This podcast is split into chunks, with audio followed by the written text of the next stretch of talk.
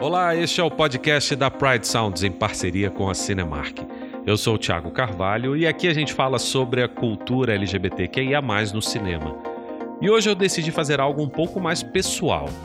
Sempre me perguntam quais filmes com a temática LGBT+ que eu gosto. Bem, são muitos, mas alguns eu tenho um afeto especial. Às vezes porque eu tenho assistido em algum momento pessoalmente importante, alguns outros porque a história traz uma mensagem relevante e tem aqueles que eu gosto de assistir somente por pura diversão. Tem alguns outros filmes que eu gosto muito, mas como são muito difíceis de encontrar, eu acabei não colocando nessa lista porque eles acabaram participando somente de alguns festivais. Então por isso eu escolhi uns mais fáceis para você poder assistir e depois aí mandar seu comentário para mim. Acho que tem um outro ponto muito relevante que nem todos os filmes que eu escolhi a gente tem aí o elenco uh, que seja LGBT+. Porém, eu escolhi esses filmes muito mais por falarem da temática e darem espaço para a temática do que propriamente ter uma equipe toda uh, ou majoritariamente formada por, por pessoas LGBT. Mas vale a pena muito conferir todo o trabalho que é feito por atores, roteiristas, diretores, produtores que são LGBT mais assumidos e que têm trabalhado duro aí disputando espaço e disputando espaços iguais na indústria cinematográfica. Então vale muito a pena acompanhar essas outras produções. Então vamos lá para a lista que eu preparei hoje aqui para vocês. O que eu fiz? Eu fiz um top 10 dos filmes que eu acho que são imperdíveis. Bora ver. Logo de cara, eu começo com um filme que foi o primeiro com a temática LGBT, a conquistar um Oscar. Eu estou falando de Moonlight, sob a luz do luar. Peraí, por que, que você tá me olhando assim, irmão? Ah, fala sério, cara, você resolveu vir até aqui. Além do Oscar de melhor filme, a produção ainda levou o de melhor roteiro adaptado e melhor ator coadjuvante, que foi para Mahershala Ali. Você vai lembrar dele num filme mais recente, o Green Book em que ele também faturou o Oscar na mesma categoria. O drama de 2016 conta em três etapas a história de Chiron, que na fase adulta é interpretado por Trevor Holtz. Quem é você, Chiron? Por muito tempo tentei não lembrar.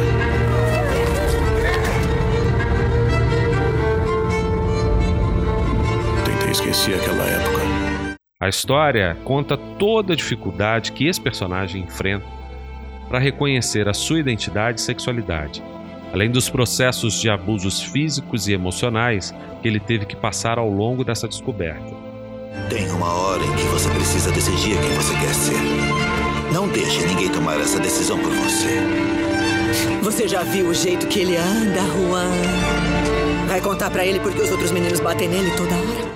O filme não foi tão bem em bilheteria, mas foi aclamado pela crítica especializada. Além de ser um filme LGBT, a produção quebrou outro tabu em ser o primeiro com um elenco todo de negros. Eu gosto desse filme porque ele retrata bem a questão da repressão da sexualidade e como os abusos psicológicos, físicos e sociais podem modificar o rumo da vida de muita gente. Eu não te via faz um tempo e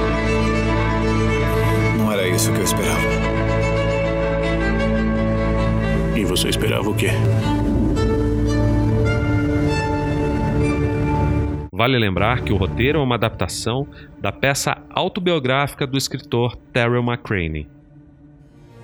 O próximo filme é para quem gosta de histórias que envolvem a realeza, principalmente a mais famosa, né, gente? A inglesa. A favorita foi indicada ao Oscar em 10 categorias e levou uma estatueta que foi para a incrível Olivia Colman como melhor atriz no papel da rainha Ana. Logo depois desse filme, ela conquistou o posto para viver a outra rainha, a Elizabeth, na série The Crown. I am the queen. But you are mad.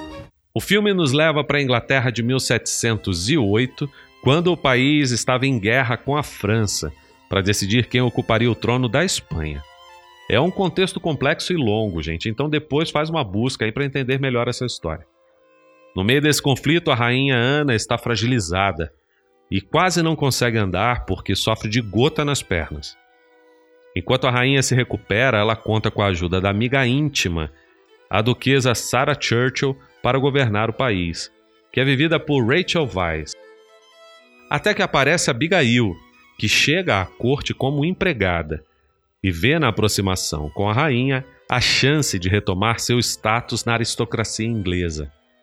E aí as duas, Sara e Abigail, passam a disputar o coração e o posto de a favorita da rainha. Abigail aqui nesse filme é vivido pela bela Emma Stone.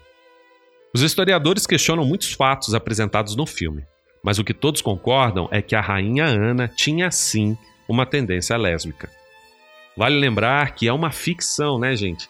Então não dá para saber se tudo que está no filme foi daquele jeito mesmo, mas o roteiro é maravilhoso. Eu gosto muito de alguns filmes do diretor espanhol Pedro Almodóvar, e para esta lista eu separei Má Educação, um drama considerado controverso por alguns críticos que expõe muito a questão dos abusos. Nesse filme eu gosto demais da interpretação do astro mexicano Gael Garcia Bernal, que aparece aqui com dois personagens. Um que é um candidato a ator meio misterioso e o outro uma travesti que fará de tudo para resolver um trauma do passado. Buenos días, Padre Manolo. Esse homem tem uma grande deuda comigo. E ha chegado o momento de que la pague. O roteiro é a história de Inácio e Henrique, dois meninos que conhecem o amor, o cinema e o medo quando frequentavam ali um colégio religioso na infância. Nesse contexto está o padre Manolo, que faz parte dessas descobertas. Ignacio. A un niño de 10 años no se le quiere. Se le acosa. Se abusa de él. Chris, o tiro la puerta abajo. Ahora que te he encontrado, Isso no final da década de 1960. Os personagens se reencontram ao longo do filme, lá pelas décadas de 1970 e 80. E são esses reencontros que marcam a vida e a morte de alguns deles.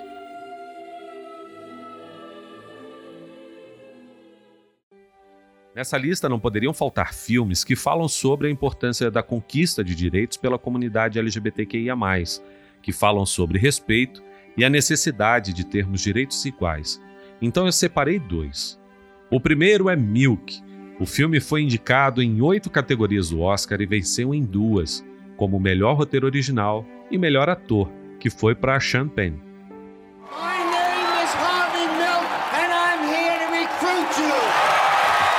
Aqui no Brasil, o filme ganhou o nome de Milk, a voz da igualdade. É baseado na história real de Harvey Milk, político e ativista gay, que foi o primeiro homossexual a ser eleito para um cargo público na Califórnia. Ele venceu as eleições em São Francisco para o cargo de supervisor, que seria como um vereador por aqui.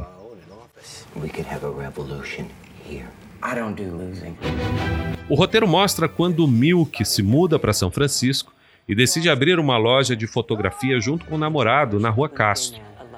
Na época, os gays não eram bem-vindos ali naquela região. Milk então resiste e o bairro passa a ser referência na luta pelos direitos homossexuais. Ele então vira um líder político e inicia campanhas pelos direitos da comunidade gay. They are going to be removed from their job. We're gonna beat this thing. We need everyone. we lose this, we'll have anti-gay laws in all 50 states. Milk ocupou por apenas 11 meses o cargo. Mesmo assim, ele conseguiu aprovar uma lei rigorosa em relação aos direitos LGBT na cidade. Ele foi assassinado em 1978 por um ex-colega de Câmara, que já havia renunciado ao cargo, mas que queria voltar. You have an issue. It's more than an issue. This is our lives we're fighting for. You get the first bullet the minute you stand at the microphone. You don't have to go up. All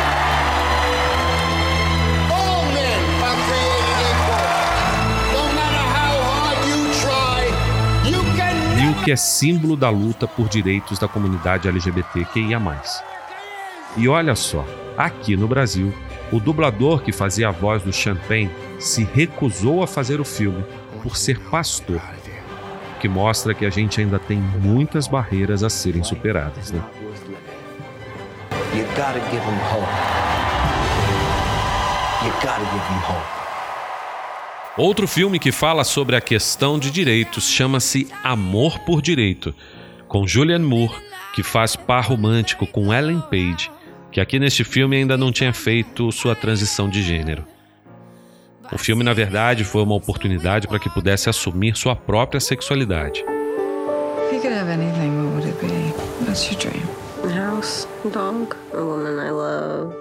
O roteiro é baseado numa história real, que é um marco na conquista de direitos pela comunidade LGBT+. O drama vivido pela policial Laurel Hester e sua companheira Stacey Andre. Quando Laurel descobre que tem um câncer terminal, ela solicita que sua pensão seja destinada a Stacey, o que foi negado. Para garantir seus direitos, ela entra com uma ação contra a cidade de Ocean County, em New Jersey.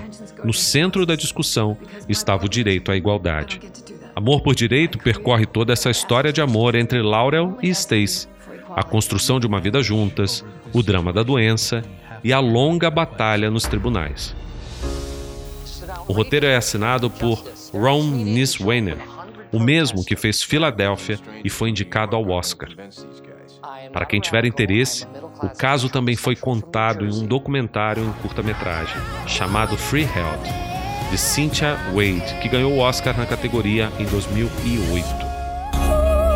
The only thing I care about is justice for the woman that I love.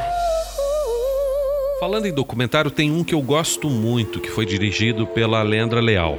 Chama-se Divinas Divas. As divas fazem parte do meu mundo e eu do delas. Elas nunca foram estranhas para mim. A narrativa conta a história da primeira geração de artistas travestis do Brasil. Não tinha ninguém em casa, eu estava sozinha.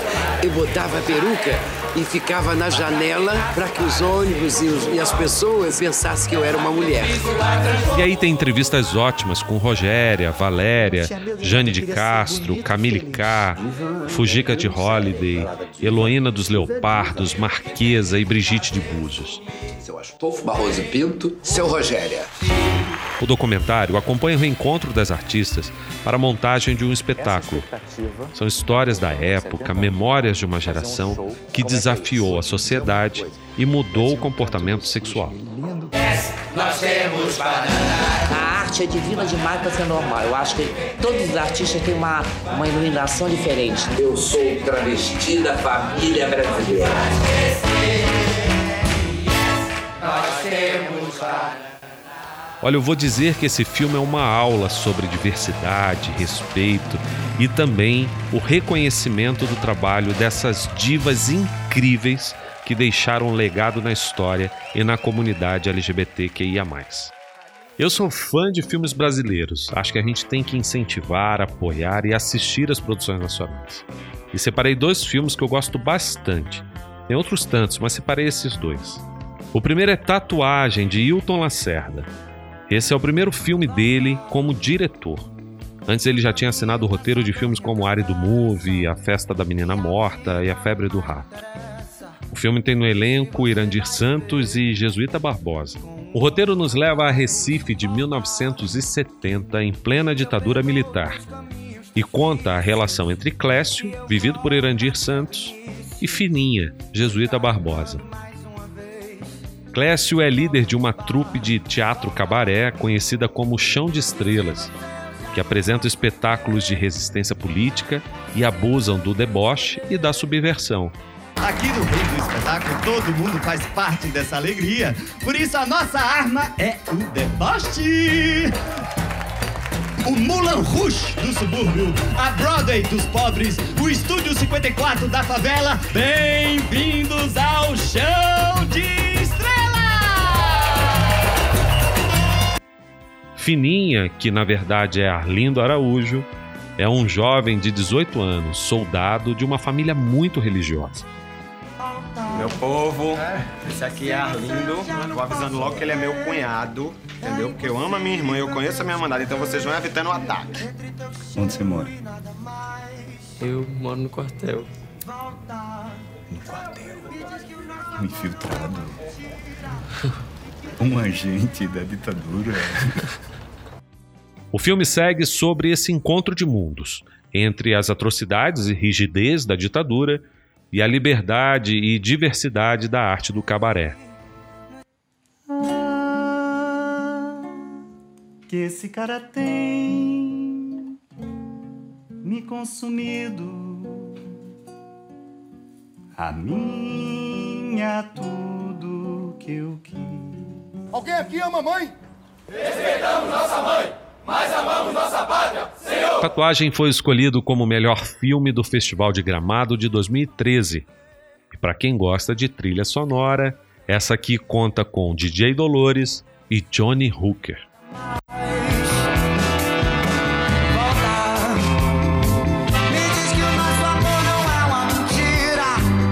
Um filme mais recente que me agradou demais é Paraíso Perdido. É um drama que também tem como pano de fundo esse universo da noite, das apresentações em cabaré. A direção é de Monique Gardenberg, que também assina o roteiro. E ainda conta com um elenco brilhante que tem Jalu, Erasmo Carlos, Seu Jorge, Ermila Guedes, Lee Taylor, Júlio Andrade, Marjorie Estiano e por aí vai. E eu estou ressaltando o elenco porque a atuação deles é muito boa. Esqueçam a vida lá fora e sejam felizes aqui, no paraíso perdido o lugar para aqueles que sabem amar. Paraíso Perdido é o nome da boate comandada por José, vivido por Erasmo Carlos, um patriarca que faz tudo para manter a felicidade da família, que é formada pelos filhos Ângelo e Eva e os netos Celeste e Ima, que é a drag queen da casa. Além de Taylor, que é um cantor que praticamente faz parte da família. Além do amor, a música une essa família. E aí os clássicos da música brasileira viram remédios para eles lidarem com os traumas da vida e o palco da boate a melhor terapia. Há dias na vida que a gente pensa que não vai conseguir, que é bem melhor deixar de tudo e fugir. Até que eles atraem a curiosidade de Odair, um misterioso policial que cuida da mãe surda, que é ex-cantora. Você não quer trabalhar para mim? Que tipo de trabalho seria esse? Proteger Irma. Ele falou alguma coisa antes de te agredir? Nada. Você tem certeza? Você tá segura disso? Segura não. Seguro, pode não parecer, mas eu adoro ser homem. E a partir daí, cria uma relação com a família que é maior do que ele imaginava. De um jeito leve, o filme fala sobre homofobia, respeito, sexualidade e essa relação familiar em um ambiente tão diverso. Você acha possível alguém se apaixonar por duas pessoas? Ao mesmo tempo? Perdidamente. Chama atenção aqui para a interpretação delicada de Jalu, que faz Ima. Para quem não conhece, Jalu é um cantor paraense que tem um projeto chamado Os Amantes. Vale muito a pena conferir.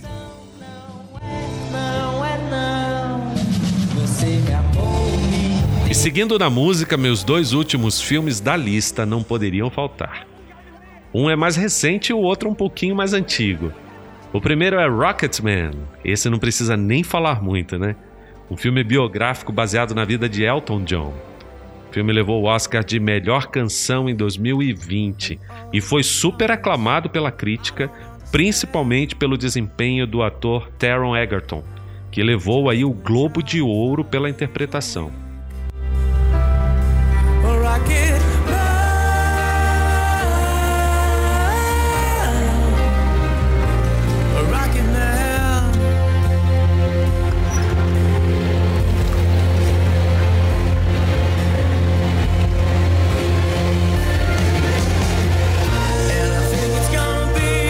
Figurino também estava impecável, sem falar da trilha sonora, que deixou mais tempo ali para a gente poder curtir um pouco mais as músicas.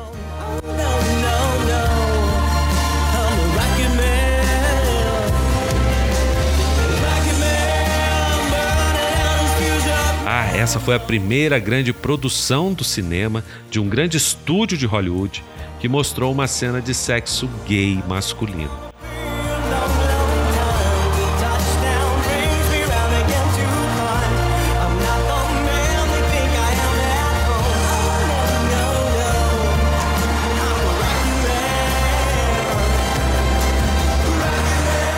Por fim, um dos filmes mais divertidos e deliciosos do cinema, principalmente pela trilha sonora.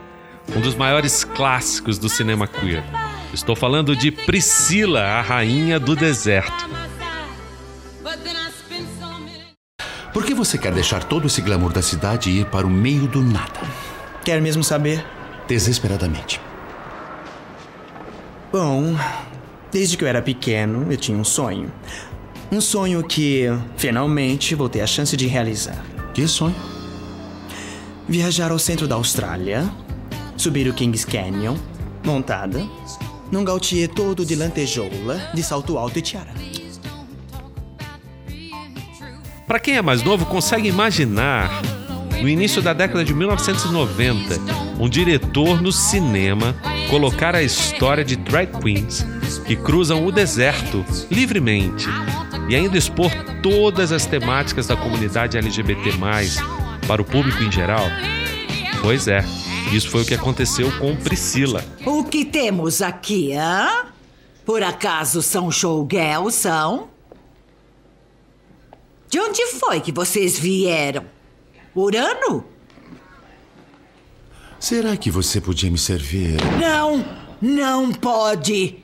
Não vão servir nada para você. Não temos nada aqui pra gente feito você, nada. O filme ainda teve a coragem de colocar Terence Stamp no papel da transexual Bernadette. Para quem não sabe, Stamp foi considerado símbolo sexual na década de 1960. Um ano depois de Priscila, ele figurava na lista das 100 personalidades mais sexys do cinema. Para quem não lembra, o filme conta a história da transexual Bernadette, que foi vivida por Terence Stamp. Ela decide embarcar em uma viagem para o interior da Austrália, a convite das amigas, as drag queens Adam e Anthony, contratadas para levarem seu show de drag até um cassino. O trajeto é feito a bordo do ônibus Priscila, que serve de palco para os embates, discussões e as diversões. As coisas são muito paradas por aqui. A gente adora uma coisa diferente. A gente é bem diferente. O que você acha? Depois de 27 anos, Priscila segue com temas atuais em um dos filmes obrigatórios. E é claro, a trilha sonora é pura diversão, com as melhores músicas do universo LGBTQIA.